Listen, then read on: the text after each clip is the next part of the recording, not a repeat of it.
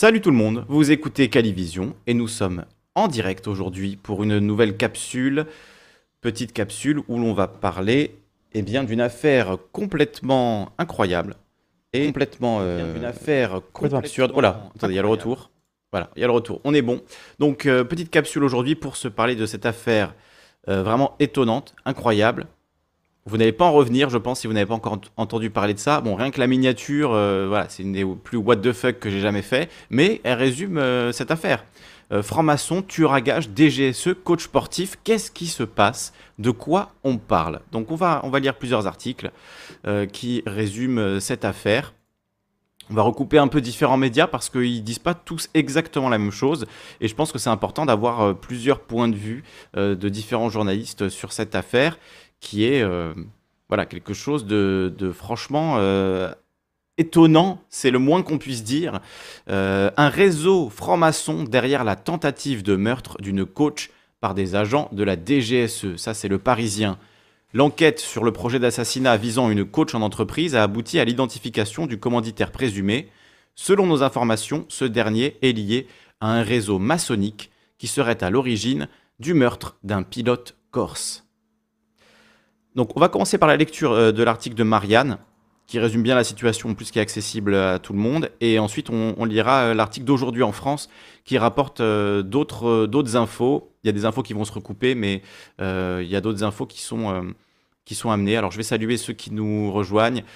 Tobio, qui dit ça fait penser à Burn After Reading. Alors, je ne l'ai pas vu, mais ça fait penser effectivement à, des livres de Tom Clancy, tu vois, Splinter Cell Metal Gear Solid, euh, moi ça me fait penser à ça, à James Bond, quoi. Il y a un côté euh, comme ça, enfin du James Bond euh, super crado. on disait Snatch aussi, voilà, il y a vraiment, enfin c'est une histoire complètement hallucinante. Complètement hallucinante. Salut à Just Booking, à Nedlevich, à Romain, à Zitouni, à Sébastien, Lolotte, Tube, salut à vous, salut à Réalisation, salut à Autumn Ned. Et merci à tous d'être là pour cette petite capsule, pour cette histoire vraiment, vraiment incroyable. Donc on va pas attendre plus longtemps, je vais vous lire cet article de Marianne. Projet d'assassinat d'une coach, révélation sur les barbouzes de la DGSE et de la franc-maçonnerie. Article de Laurent Valdiguet. Des anciens de la DGSE, un ex-commandant de la DGSI, une loge franc-maçonnique des Hauts-de-Seine, l'enquête sur le projet d'assassinat d'une coach de Créteil réserve de drôles de surprises. Le commanditaire présumé lui-même à la tête d'une école de coaching est en garde à vue. La police enquête par ailleurs sur la disparition d'un cadavre en forêt. La vision qui nous rassemble s'exprime dans notre ambition pour l'homme, pour sa place dans notre société. L'enjeu aujourd'hui et demain est de permettre l'émergence d'un véritable partage de la reconnaissance et de la réussite. Évolution et performance ne font alors sens qu'au bénéfice de tous, entreprises, équipes, individus. L'homme qui parle est un professionnel reconnu dans le milieu du coaching. Le site internet de sa société témoigne de sa philosophie du management et met en avant des valeurs humanistes et positives. Règle éthique numéro 1, le respect des droits de la personne. L'homme qui parle est pourtant aujourd'hui en garde à vue, sous le coup d'une enquête pour tentative d'assassinat. Au terme d'une enquête de six mois de la brigade criminelle, les meilleurs limiers de la police, JL AB a été arrêté vendredi comme l'ont révélé ce week-end RTL et France Info. Donc on va l'appeler Jean-Luc. Dans d'autres médias, il l'appelle Jean-Luc. Donc selon nos sources, Jean-Luc B, 64 ans, serait le commanditaire du projet de meurtre de Marie-Hélène Dini en juillet dernier. On avait déjà entendu parler d'ailleurs à ce moment-là, mais c'était un petit peu, étrange, euh, des agents de la DGSE envoyés pour meurtre. Maintenant, on en sait plus, donc c'est intéressant de, se plonger dans cette affaire avec toutes ces révélations. Donc, quel est le mobile de cette tentative de meurtre d'une coach sportive, Marie-Hélène Dini? Une rivalité dans l'univers du coaching. Marie-Hélène mène depuis plusieurs années un combat pour labelliser les entreprises de ce secteur et faire un peu le ménage dans cet univers où l'on trouve un peu de tout, confie à Marianne, un des proches de la chef d'entreprise. Et oui, on avait entendu des témoignages dans ce sens, hein, que le monde du coaching sportif, euh, voilà, ça, ça, flirte avec le New Age, ça flirte avec euh, des, dérives sectaires parfois, alors pas tous les coachs sportifs, hein, euh, pas d'amalgame, mais en tout cas dans certains cas, et donc cette Marie-Hélène Dini, elle avait pour projet de créer un label qui aurait un petit peu encadré les choses, mis un peu de l'ordre là-dedans, et apparemment, Jean-Luc n'était pas content. Donc, euh, plutôt que d'aller lui en parler ou d'aller trouver un moyen de... Ben, il a décidé d'envoyer des tueurs à gages pour la tuer. C'est ce qu'en tout cas les accusations qui sont, qui sont faites, c'est en tout cas les révélations qu'il y a dans cet article. Évidemment, l'affaire est encore en cours, donc conditionnel de mise, présomption d'innocence, tout ça, évidemment. mais, mais a priori, ça devrait, ça devrait fonctionner. Alors on me dit, il n'y a pas de son ni d'image. Qu'est-ce qui se passe? Non, c'est bon, on est en direct là, vous me faites peur. Vous me faites peur. Je vérifie quand même, mais... Non, non, c'est bon, on est en direct là, les gars. Il faut faire F5, il hein. faut faire F5, les enfants. Faites F5. Vous me faites stresser là. Parce que la dernière fois, j'ai fait ça, donc euh, bon. Cette fois, c'est bon. Donc, cette rivalité dans l'univers du coaching sur euh, ce sujet du label, une labellisation euh, donc des, des, coachs sportifs pour encadrer un petit peu ce, ce domaine qui peut être parfois un petit peu chelou. Donc, donc bon, quand même pas les bases pour euh, le mobile pour un meurtre, mais a priori, si, en tout cas, c'est ce qu'on apprend dans ces différents articles. Euh, donc, euh, ça, c'est un, des proches du chef d'entreprise, un des proches de la chef d'entreprise Marie-Hélène Dini qui témoigne donc que dans ce milieu, on trouve un peu de tout, donc il était temps de faire un peu de ménage, et c'est ce que voulait faire Madame Dini. Donc Jean-Luc, dont la société est basée à Vélizy, aurait pris ombrage de ces démarches avant de recruter et financer pour un total de l'ordre de 50 000 euros une équipe de tueurs à gages. Ouais. L'affaire sent le soufre puisqu'elle mêle d'anciens des services secrets français, la DGSE, la DGSI et se serait nouée au sein d'une loge maçonnique de Puteaux dans les Hauts-de-Seine. C'est au sein de cette loge, comme l'aurait reconnu un des participants, que le commanditaire aurait orchestré l'opération. Donc une loge maçonnique qui sert à orchestrer une opération euh, de, de meurtre, quoi la mise à prix de, la tête de quelqu'un pour des raisons en plus de business. Quoi. Enfin, what the fuck? Alors, cette affaire est dingue et c'est pas fini. Selon nos informations, deux autres maçons de la loge en question ont été placés en garde à vue la semaine dernière. L'affaire éclate par hasard le 24 juillet dernier devant la résidence de Créteil dans le Val-de-Marne où habite Marie-Hélène Dini. Ce matin-là, cette chef d'entreprise, à la tête d'une école de formation de coach et d'un syndicat professionnel, est en retard. Ce retard, comme elle l'a confié à Marianne le 19 août dernier, va la sauver. Je suis sorti de chez moi vers 8h20, très en retard sur mon horaire habituel. Il y avait dans ma rue une voiture de police, avec beaucoup de policiers autour, entre 6 et 8. Ils étaient affairés autour d'une Clio noire dont une portière était ouverte. À l'intérieur de la voiture de police, j'ai aperçu deux hommes. Encore une Clio noire, se dit-elle. Le 24 octobre 2019, deux inconnus au même endroit et encore à bord d'une Clio noire l'avaient agressé et lui avaient volé son sac et son ordinateur. Ce 24 juillet, Marie-Hélène Dini pense alors que les deux mêmes sont revenus et ont été interpellés. En réalité, c'est un voisin, intrigué par la présence de ces deux individus depuis plusieurs heures dans la Clio, qui a appelé police secours. Personne ne se doute encore de l'affaire qui se trame.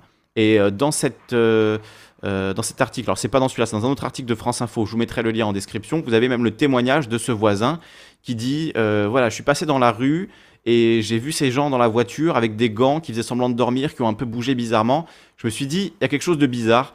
Et du coup, c'est lui qui a appelé la police et qui a sauvé sans doute la vie euh, de, Marie-Hélène Dini, puisque ces gens étaient armés et prévoyaient donc, a priori, d'assassiner Marie-Hélène Dini.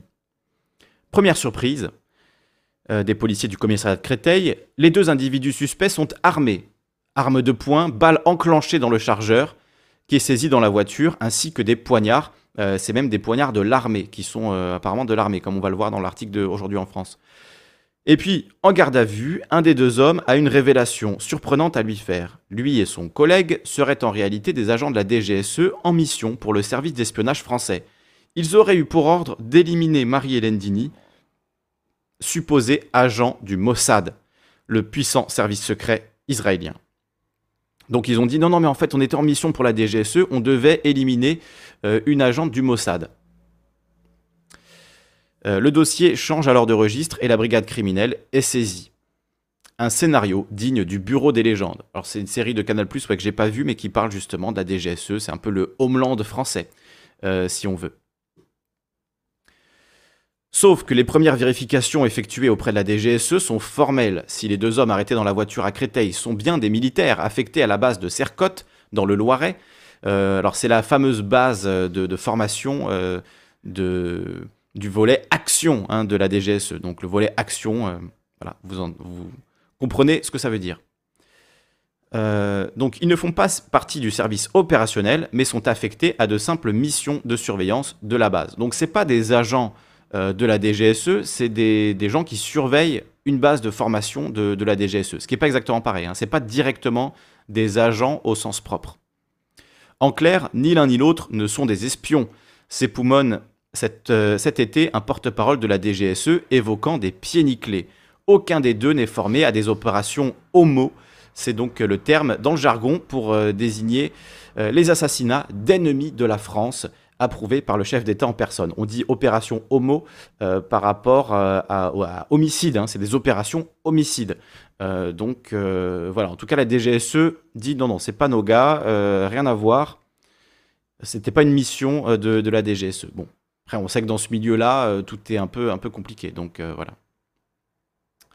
Euh, les agents, c'était Soral et Dieudonné pour directement dire que c'était le Mossad. Oui, ben, c'était un petit peu rapide, hein. effectivement, c'est les sionistes. Donc placés en détention, les deux hommes maintiennent leur version malgré le démenti de l'armée. Aujourd'hui encore, selon nos sources, ils assurent avoir été manipulés et avoir pensé qu'ils agissaient en commande de la DGSE. Quoi qu'il en soit, il ne fait aucun doute que leur projet était bien de supprimer la cible puisque différents plans ont été envisagés, notamment celui de l'accident de voiture arrangé, une balise espion découverte sous la voiture de Marie-Hélène Dini permettant de suivre ses déplacements. Donc ça, effectivement, c'est des méthodes de, ben, de service. L'enquête ne tarde pas à remonter vers d'autres comparses. Le premier, Yannick P., est un ancien de la DGSI, la direction de la sécurité intérieure, le service secret français en charge du contre-espionnage et de l'antiterrorisme, ex des renseignements généraux. Yannick P. est à la tête d'une société de sécurité et gravite autour de la DGSE pour des opérations de formation, d'où ses liens avec les deux militaires arrêtés dans la voiture. À son tour, il cite un autre personnage, Sébastien. Sébastien L. Ce dernier, contrairement aux autres, n'est pas un ancien des services secrets, mais traîne depuis toujours dans l'univers de la sécurité, un profil de barbouze. Devant les enquêteurs, il admet avoir recruté les deux militaires de Sercotte évoque un projet d'assassinat mais reste mystérieux sur le commanditaire. Mis en examen, placé en détention, Sébastien L se refuse à dire qui aurait ordonné l'élimination de Marie-Hélène Dini. Il évoque un donneur d'ordre qui lui aurait fait peur. Dans le dossier, il est question du vieux. Hein. il appelle le vieux, donc le commanditaire, mais qui se cache derrière ce nom de code, le vieux Plusieurs frères maçons en garde à vue. Les policiers de la brigade criminelle sont dans le brouillard pendant des mois. Pas de flux financier, pas de lien téléphonique. D'évidence, le vieux a été prudent et Sébastien L le couvre. Face aux enquêteurs de la brigade criminelle, les barbouzes du dossier sont des durs à cuire qui n'ont pas laissé beaucoup de traces. C'est une femme qui va permettre de relancer l'enquête, une femme et un téléphone. Le 21 janvier dernier, la compagne de Sébastien L est convoquée à la brigade criminelle pour une nouvelle audition. Dans son portable, les policiers sont intrigués par un nom qu'ils ont déjà vu, celui d'un ancien commandant de la DGSI, le commandant B. Le fonctionnaire a quitté le service de contre-espionnage voilà une dizaine d'années, et un lien apparaît avec Sébastien L. Les enquêteurs décident de foncer. Le 26, le commandant B est placé en garde à vue. Ce serait lui, le vieux du dossier. Donc, euh, semble-t-il, ce serait, le, si je comprends bien, le fameux Jean-Luc. Hein On est d'accord ou pas? Jean-Luc B. Ah non, c'est un quatrième maçon. Donc c'est encore, quelqu'un d'autre. Hein. Il y a beaucoup de monde hein, dans cette affaire, beaucoup de, beaucoup de gens. Donc les enquêteurs décident de foncer. Le 26, le commandant B est placé en garde à vue. Ce serait lui, le vieux du dossier, celui qui ferait le lien entre l'étalage des opérationnels et l'étage entre l'étage de l'opérationnel et l'étage du commanditaire. Selon nos sources, sa déposition et les vérifications entreprises vont permettre à l'enquête de changer de braquet. Le commandant B, membre d'une loge maçonnique des Hauts-de-Seine, met les enquêteurs sur la piste de deux autres frères maçons, W et P. Ces deux derniers sont placés en garde à vue à leur tour la semaine dernière, puis un quatrième maçon de la même loge est mis en cause, le fameux JL AB, qui désigne carrément euh, le commanditaire de l'assassinat. Désigné carrément comme le commanditaire de l'assassinat, donc le fameux Jean-Luc. Fait troublant, Plusieurs membres de son entourage ont été la cible ces derniers mois d'événements suspects. Un incendie pour l'un, des pneus de voiture crevés pour l'autre, mais surtout son profil colle, puisqu'il est lui aussi, comme la cible, à la tête d'une école de formation au coaching. D'ailleurs, devant les enquêteurs de la brigade criminelle, Marie-Hélène Dini avait cité l'an dernier le nom de Jean-Luc Abbé comme un des rivaux professionnels possibles. Comme un de ses rivaux professionnels possibles. Donc euh, la rivalité dans le monde du coaching, c'est pire que dans le rap game. Hein. vous voyez, c'est fou, enfin c'est dingue. Je n'imaginais pas ça de ce milieu, honnêtement. Euh, donc Marie-Hélène Dini l'avait cité comme un, de ses rivaux euh, professionnels possibles. Placé en garde à vue vendredi, Jean-Luc, tout comme WP, devait être présenté, devrait être présenté au juge d'instruction d'ici ce mardi 2 février. Donc là, a priori, ça a été le cas la semaine dernière. Je tombe quand même des nues, confia à Marianne ce 1er février Marie-Hélène Dini. J'avais travaillé avec lui au printemps dernier, nous nous étions accrochés sur des questions de certification, mais j'étais à des années-lumière de penser à ses conséquences dramatiques comment la labellisation des, activités de coaching peut mener à une tentative de meurtre. Quoi. Enfin, c'est en tout cas, encore une fois, des accusations, mais ça paraît fou, dingue. Arrivé voilà une dizaine d'années dans l'univers du coaching, Jean-Luc y a sa réputation d'être une grande gueule, d'avoir raflé de nombreux marchés en peu de temps. Tout le monde se connaît, on ne sait pas trop ce qu'il faisait avant, mais c'est vrai qu'il y avait un comportement professionnel un peu agressif par rapport aux critères de notre secteur sans bien sûr permettre d'imaginer qu'il puisse planifier une chose pareille, ajoute un collègue de Marie-Hélène Dini. Selon nos informations, l'enquête pourrait aussi s'étendre à d'autres faits nouveaux. La police est convaincue qu'un des membres de cette équipe de Barbouze aurait dans le passé procédé à une élimination physique. Un corps aurait été enterré en forêt il y a deux ou trois ans, a confié un des membres de l'équipe. Autre conviction des enquêteurs en octobre 2019, c'est bien un des membres de cette même équipe de Barbouze qui a agressé une première fois Marie-Hélène Dini. C'est dire si ce 24 juillet 2020, la coach l'a échappé belle. Donc voilà, résumé de l'affaire euh, qui, date, euh, qui date un petit peu, qui date du 1er février, donc ça fait déjà une semaine. Euh, l'autre article là est un poil plus récent, non, il date du 2. En fait, pas tant que ça. Donc voilà, c'est des plusieurs articles que je vais vous mettre. Je vais vous en lire un dernier d'aujourd'hui en France qui donne quelques infos supplémentaires. Il y a l'article de France Info, l'article du Figaro, bon, qui est pas accessible. Celui-là dit sensiblement la même chose que les autres, donc c'est pas forcément le plus intéressant. On va passer à celui d'aujourd'hui en France. Donc, qu'est-ce que vous en pensez de cette affaire? C'est c'est juste fou. On est d'accord que c'est taré comme, comme histoire. Hein. C'est juste les accusations sont, folles. Euh, salut à Ezekiel, un petit coucou au passage. Ça fait un moment qu'on t'avait pas vu, Ezekiel. Euh, salut à toi qui me dit Je ne suis plus beaucoup connecté. Le titre de ton live m'a surprise. Contente que tu creuses toujours aussi bien. Prends soin de toi et de tes proches. Ben, de même, Ezekiel. Euh, des, gros bisous à toi. Donc, ouais, une histoire, une histoire de dingue, effectivement. la mafia est partout, nous dit Ned, Ned Levich. Alors, je sais pas si c'est tant la mafia, mais en tout cas, il y a un côté euh, corruption d'État, enfin c'est des, trucs, voilà, des gens qui se servent de gens qui appartiennent à des services de sécurité liés à la DGSE pour organiser des tentatives de meurtre, euh, se servent en fait de l'horloge comme d'un comme du deep web, euh, du darknet pour organiser des, tentatives d'assassinat. Enfin, c'est c'est complètement fou. C'est complètement fou. Donc, je vous lis la version aujourd'hui en France de cet article. Donc, c'est le Parisien aujourd'hui en France. Franc-maçon et tueur à gages. Le commanditaire présumé du projet d'assassinat visant une coach en entreprise a été identifié. Il est lié à un réseau maçonnique qui serait à l'origine du meurtre d'un pilote corse en 2018. Ça, c'est l'autre, euh, c'est le rebond de l'affaire. C'est donc le meurtre de ce pilote corse, euh, Pasquali, je crois qu'il s'appelle, euh, qui, qui donc a été tué euh, en 2018, enfin a disparu en 2018 et son, corps a été découvert en 2019 et apparemment il serait lié, euh, ce meurtre, euh, là aussi, à, ce, ces réseaux. donc je vais vous lire l'article. Voilà. Je vais vous lire cet article. Attendez, je n'ai plus le chat. Voilà.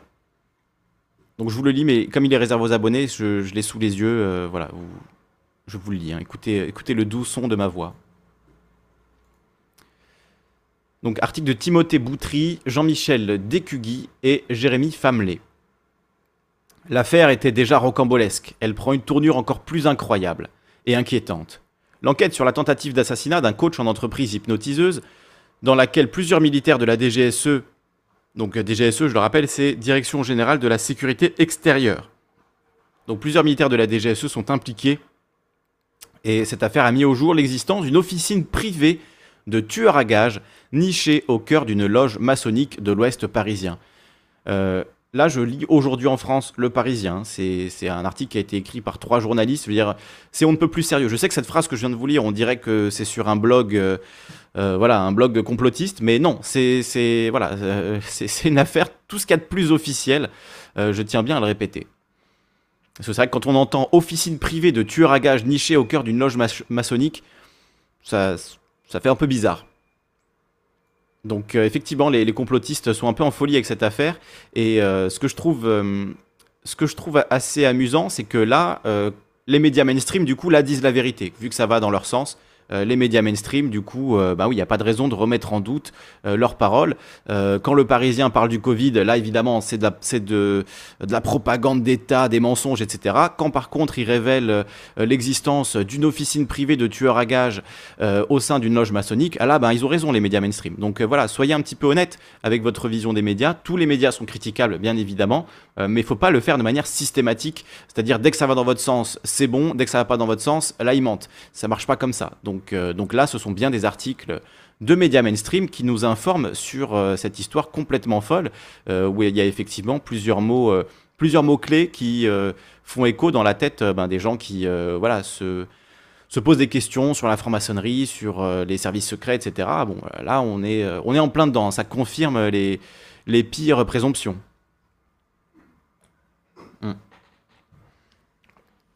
Même si on doit garder évidemment la présomption d'innocence c'est évidemment euh, pour l'instant le cas, même si l'affaire avance vite et qu'il y aura sans doute des procès euh, très prochainement. Attendez, je vais remettre mon micro correctement.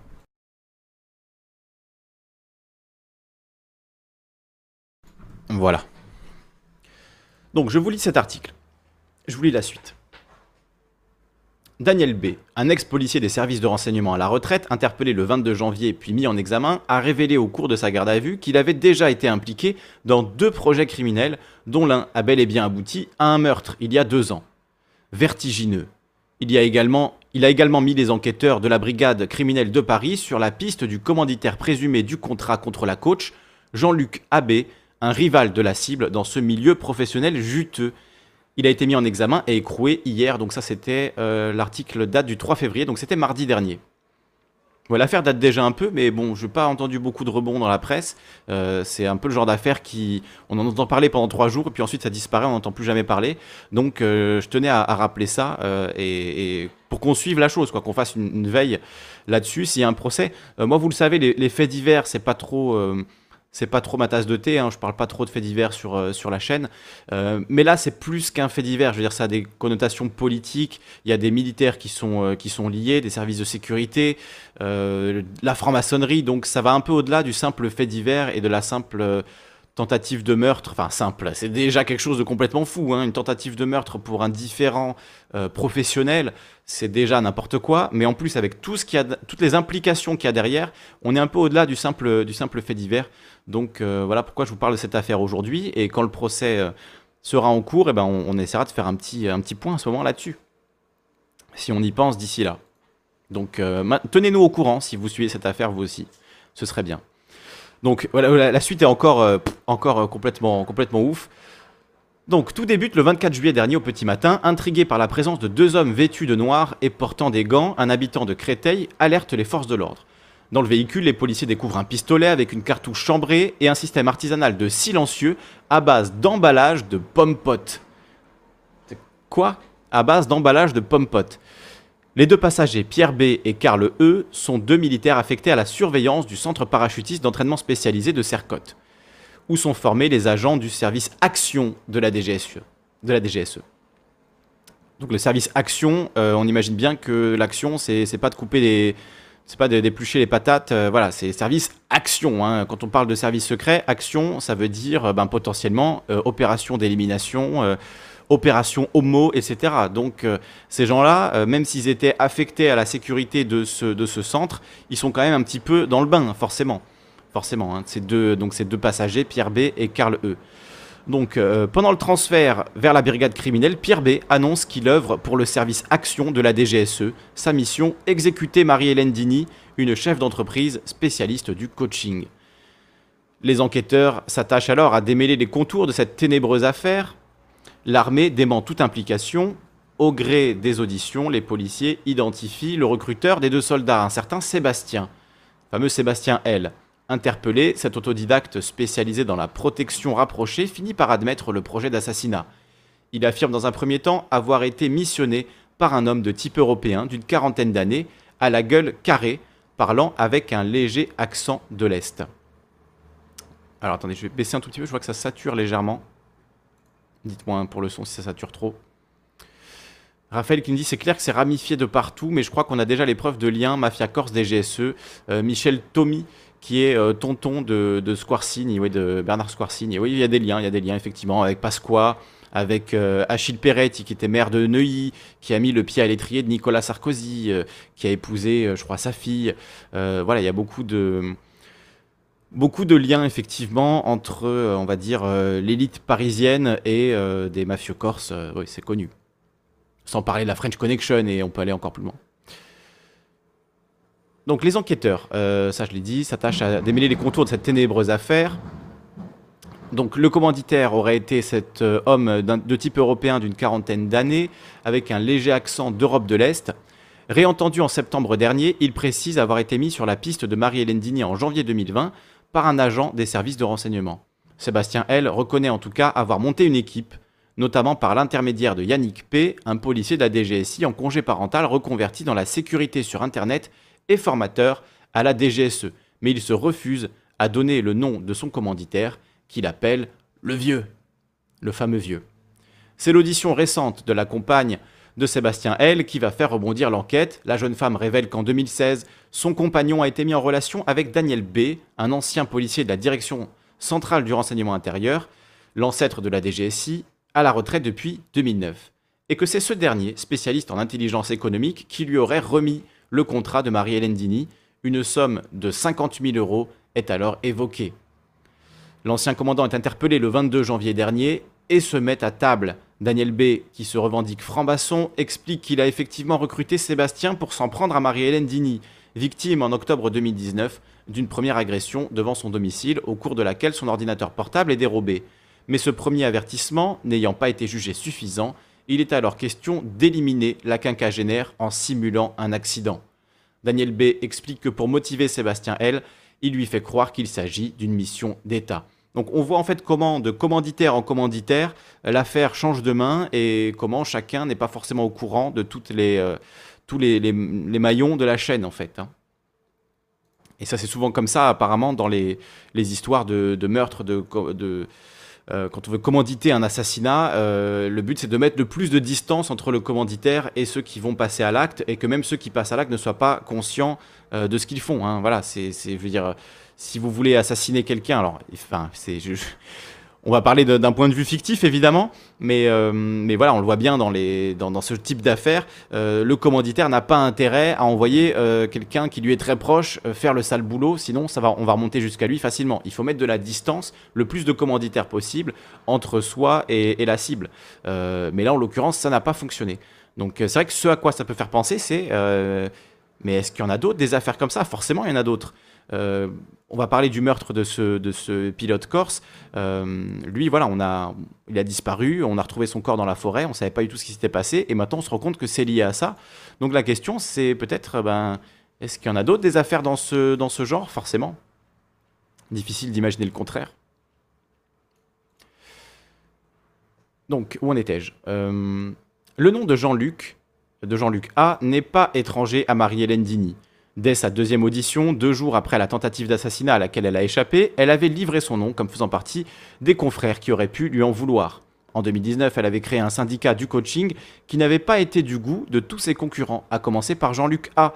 Il me reprochait de lui faire de la concurrence déloyale en me disant que mes commerciaux avaient un discours qui dévaluait sa société et que si cela se savait dans le milieu, cela pourrait être ennuyeux pour mon image, livrait-elle à l'époque. Il m'a dit qu'il était quelqu'un de conciliant, mais que s'il devait attaquer, il attaquerait. Sur le plan judiciaire, avait-elle imaginé cette affaire? Sur le plan judiciaire, avait-elle imaginé? Cette affaire hallucinante mène à peu près toutes les dérives d'institutions censées être irréprochables, réagit maître Joseph Cohen-Saban, qui assure la défense de Marie-Hélène Dini, aux côtés de maître Jean-William Vézinet. Déjà extravagante, l'histoire a pris une tournure encore plus folle avec les déclarations de Daniel B., l'ex-policier de la DCRI, a assuré que son frère Frédéric V n'en était pas à son premier contrat d'assassinat. Il y a deux ans, le pro de la sécurité privée aurait demandé à Sébastien L d'éliminer un Corse connu dans le milieu du rallye, domicilié à Levallois-Perret dans les Hauts-de-Seine et criblé de dettes en faisant passer cela pour une disparition. Ce pilote évoluait dans le championnat de France GT2 en Carrera Cup. Il avait aussi participé aux 24 heures du Mans, si, euh, j'ai bien compris. Euh, l'exécutant aurait envoyé comme preuve du contrat honoré une photo du cadavre enterré dans une forêt. Selon nos informations, cette victime existe bien. Après vérification, les enquêteurs ont découvert qu'une procédure pour disparition inquiétante avait été ouverte par le parquet de Nanterre lorsque le pilote corse a cessé de donner signe de vie avant d'être requalifié en homicide. Le corps de la victime avait été retrouvé en 2020 avant l'affaire Dini, mais les enquêteurs en charge du dossier n'étaient pas parvenus à identifier le tueur et patinaient dans leurs investigations. Contacté, l'avocat de Sébastien L n'a pas souhaité s'exprimer. Lors des auditions, Daniel B a évoqué un autre contrat d'assassinat visant un syndicaliste de l'Ain, mais ce projet n'aurait pas abouti. Voilà, euh, c'est incroyable cette histoire, incroyable. Donc, euh, dernier article que je voulais vous lire, pardon.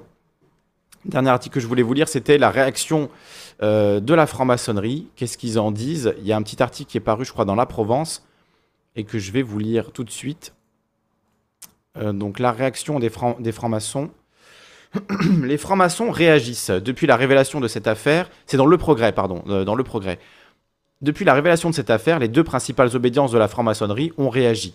Pour le nouveau grand maître du Grand Orient de France, Georges Sérignac, le Grand Orient de France est totalement étranger à cette sordide affaire qui rejaillit sur la franc-maçonnerie en général. De telles dérives, sporadiques et individuelles, avérées ou non, entretiennent malencontreusement les fantasmes, malentendus et extravagances soutenus par les adversaires de la franc-maçonnerie.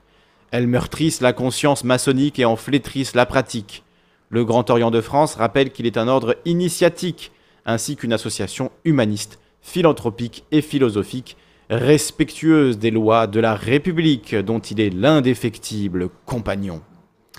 Même son cloche du côté de la Grande Loge de France et de préciser dans une lettre interne que les personnes impliquées, euh, dans les personnes impliquées figurent trois francs-maçons ou ex-francs-maçons d'une loge qui n'a rien à voir avec la Grande Loge de France, pas plus que les criminels présumés ne sont ou n'ont jamais été membres de notre obédience, assure Pierre-Marie Adam, grand maître de la Grande Loge de France.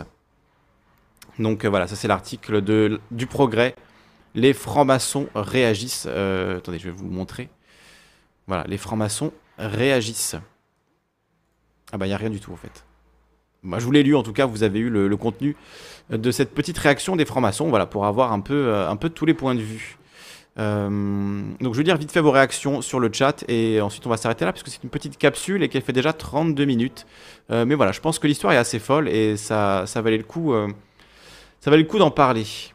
Euh, le conducteur de Turfu qui me dit qualité du milieu. Non, pas du tout. Ben, non, non, absolument pas. Euh, absolument pas. Mais tu, j'ai pas compris tes messages hier, euh, conducteur. Tu nous disais MAGA sur, dans les commentaires sur une vidéo qui n'avait absolument rien à voir. Donc je, je sais pas. Peut-être que tu avais un peu trop consommé de produits stupéfiants. Je ne sais pas ce qui s'est passé. N'importe quoi le communiqué des francs-maçons. bon, je, vous l'ai lu au moins. Voilà, vous avez comme ça tous les points de vue euh, sur cette euh, sinistre affaire, cette sombre affaire. Je vous mettrai tous les liens dans la, description et puis on suivra euh, l'évolution de tout ça dans les mois à venir, dans les années à venir. C'est voilà, c'est vraiment une histoire complètement fou. Goron qui dit Kali, on va te traiter de complotiste comme on me fait depuis des années quand on dit que les francs-maçons c'est un amalgame, les loges sont autonomes, le Grand Orient n'est pas représentatif. J'ai rien compris. J'ai rien compris, Goron qui nous dit euh, Nous sommes tous des personnes de bien. Tu cherches encore la petite souris? Quelle est l'arme la plus meurtrière? Je comprends rien ce que vous dites. Euh, Automnet qui dit C'est vrai qu'il y a plein de loges francs-maçonnes et certains posent des problèmes, mais pas toutes non plus. Oui, c'est ça, on peut pas mettre tous les francs-maçons dans le même panier. Mais c'est vrai que quand on voit ce genre d'affaires, euh, ça, ça confirme en fait les pires suspicions sur euh, qu'est-ce que font les francs-maçons quand ils sont réunis en secret. Et en fait, là, c'est vrai que. c'est vrai que c'est un peu les dérives euh, même plus que les dérives, c'est vraiment, ça illustre parfaitement les problèmes avec euh, tout ce qui est secret, que ce soit la DGSE, la DGSI, la franc-maçonnerie, on est dans des, dans des sphères secrètes, euh, des sphères où il faut cacher des choses, où il faut voilà, essayer de manipuler les autres, etc. et donc, eh ben voilà, c'est ça les dérives du secret, en fait, c'est que quand on laisse les gens dans une espèce de, de bulle secrète comme ça, où ils se pensent intouchables, ils finissent par, par faire absolument, absolument n'importe quoi, comme on le voit là. Donc oui, pour cette question sur le complotisme, j'ai entendu des complotistes qui disaient, vous voyez, c'est ce qu'on dit depuis des années, etc. Mais en fait, la différence, c'est qu'il y a une différence entre affirmer des choses complètement fausses, sans aucune source, sur tout un tas de sujets parce que vous avez envie de les croire, et une histoire euh, et une histoire qui est euh, sourcée, documentée, euh, avec des éléments, des témoignages. Voilà, c'est ça la différence en fait. Et le travail de journaliste sérieux, c'est de parler des choses quand elle se passe, euh, pas d'affirmer euh, que, voilà, alors je sais pas, que les francs-maçons euh, font des rituels sataniques et sacrifient des enfants, etc. ça, voilà, ça pour moi c'est exagéré. En fait, tant qu'on n'a pas d'éléments de preuve solides que ça a eu lieu, ben ce sera exagéré.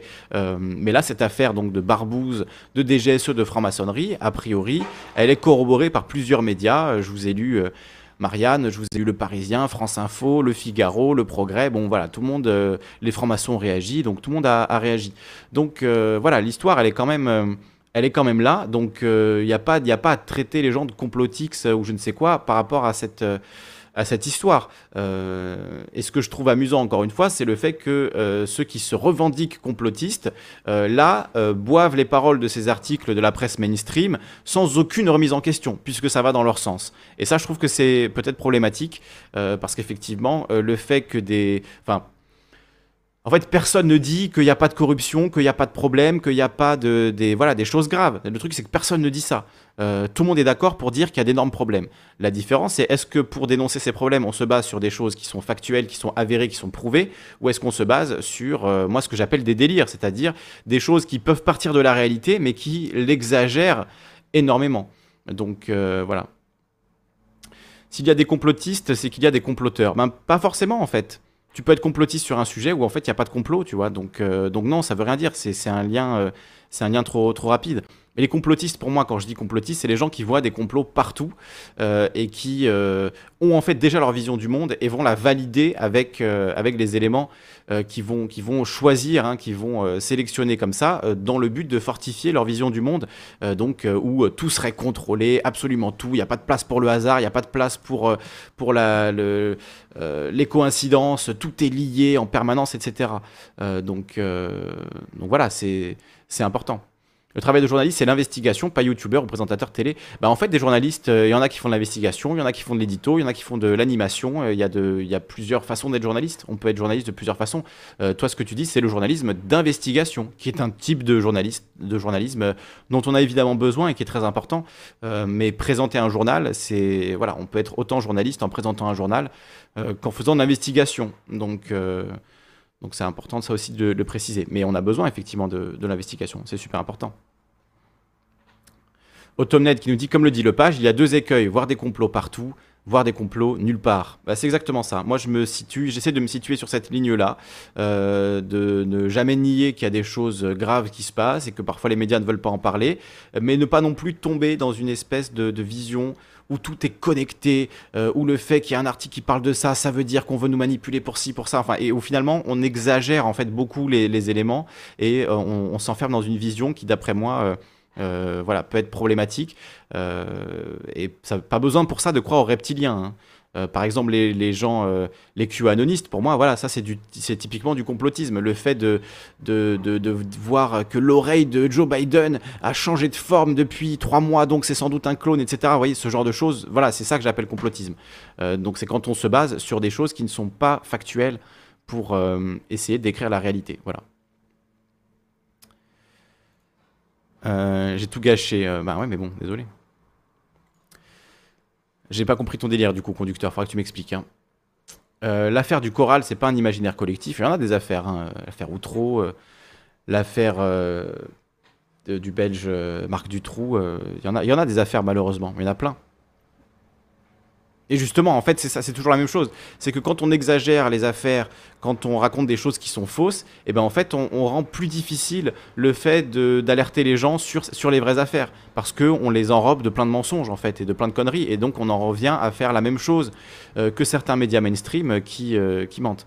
Oui, je lis ton dernier message. Je vois, que tu nous envoyé un message. Euh, donc, bon, je ne sais pas quel était ton but. Il faudra que tu m'expliques, hein, conducteur. Euh, Claire Illusion qui dit les francs-maçons, c'est un thème qui fait vendre et que les journaux et magazines mainstream utilisent quand ils n'ont rien d'autre à dire et qu'il n'y a pas d'actualité. Ouais, enfin là, euh, c'est pas euh, quels sont les secrets de la franc-maçonnerie? C'est une affaire en l'occurrence qui, est vraiment lourde. C'est pour ça que j'en parle. Moi, tu vois, je fais pas d'émission du genre, effectivement, comme l'Express le fait une ou deux fois par an. les réseaux secrets de la franc-maçonnerie. Nous vous révélons les secrets. ça, non, effectivement, c'est un petit peu c'est un petit peu euh, ridicule et c'est pour vendre du papier effectivement. Euh, mais là, l'histoire est folle quoi. L'histoire est vraiment vraiment folle. Autoned qui dit oui, Claire Illusion, ne pas oublier la haine viscérale que porte l'extrême droite à la franc-maçonnerie depuis la naissance de la République. Tout un débat, effectivement. Les maçons se sont fait infiltrer par des affairistes et des réseauteurs, tout comme l'État, nous dit, euh, nous dit Darkshine. Ah, le, but, c'est juste de passer ténère, d'accord. C'est un peu bizarre. Tu as fait ton service militaire, me demande Tube. Absolument pas. J'ai eu la chance d'être euh, sauvé du service militaire par Jacques Chirac, qui, euh, l'a euh, abrogé quelques années avant que je doive le faire. Je crois que j'ai eu 6 ans, 5 ou 6 ans d'avance, il me semble. On m'a écouté là-dessus.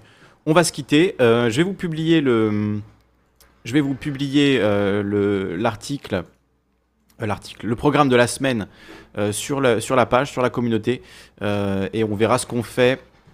Je me demandais, est-ce que jeudi soir, on se ferait pas le suivi en direct du débat extrême droite contre droite extrême, c'est-à-dire le débat Le Pen-Darmanin Est-ce que ça vous paraît intéressant?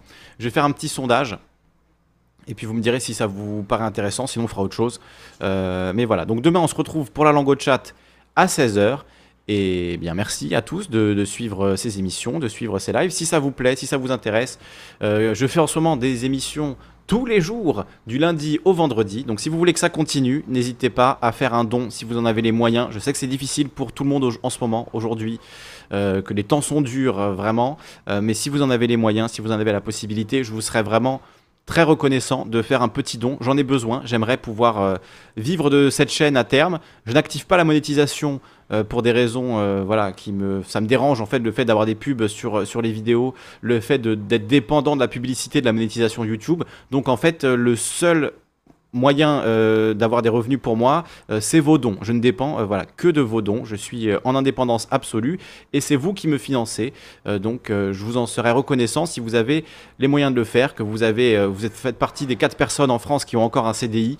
Eh bien voilà, je vous serai reconnaissant de faire ruisseler un petit peu de votre fortune vers moi. Et si vous n'avez pas les moyens, que vous êtes en galère, ce que je comprends parfaitement, eh bien n'hésitez pas à mettre un pouce bleu, à partager les émissions. C'est aussi un moyen d'aider la chaîne euh, de manière euh, super. Donc voilà, partagez si ça vous a plu. Et on se retrouve demain. Euh, à 16h pour la langue au chat. Et je vous fais un petit sondage du coup pour qu'on voit si jeudi soir ça vous intéresse, qu'on suive Darmanin Le Pen, ou est-ce que c'est tellement inutile et à chier que ça vaut même pas le coup. donc voilà. Je pense que la question est en suspens, la question se pose. Allez, des bisous et à demain, 16h. Ciao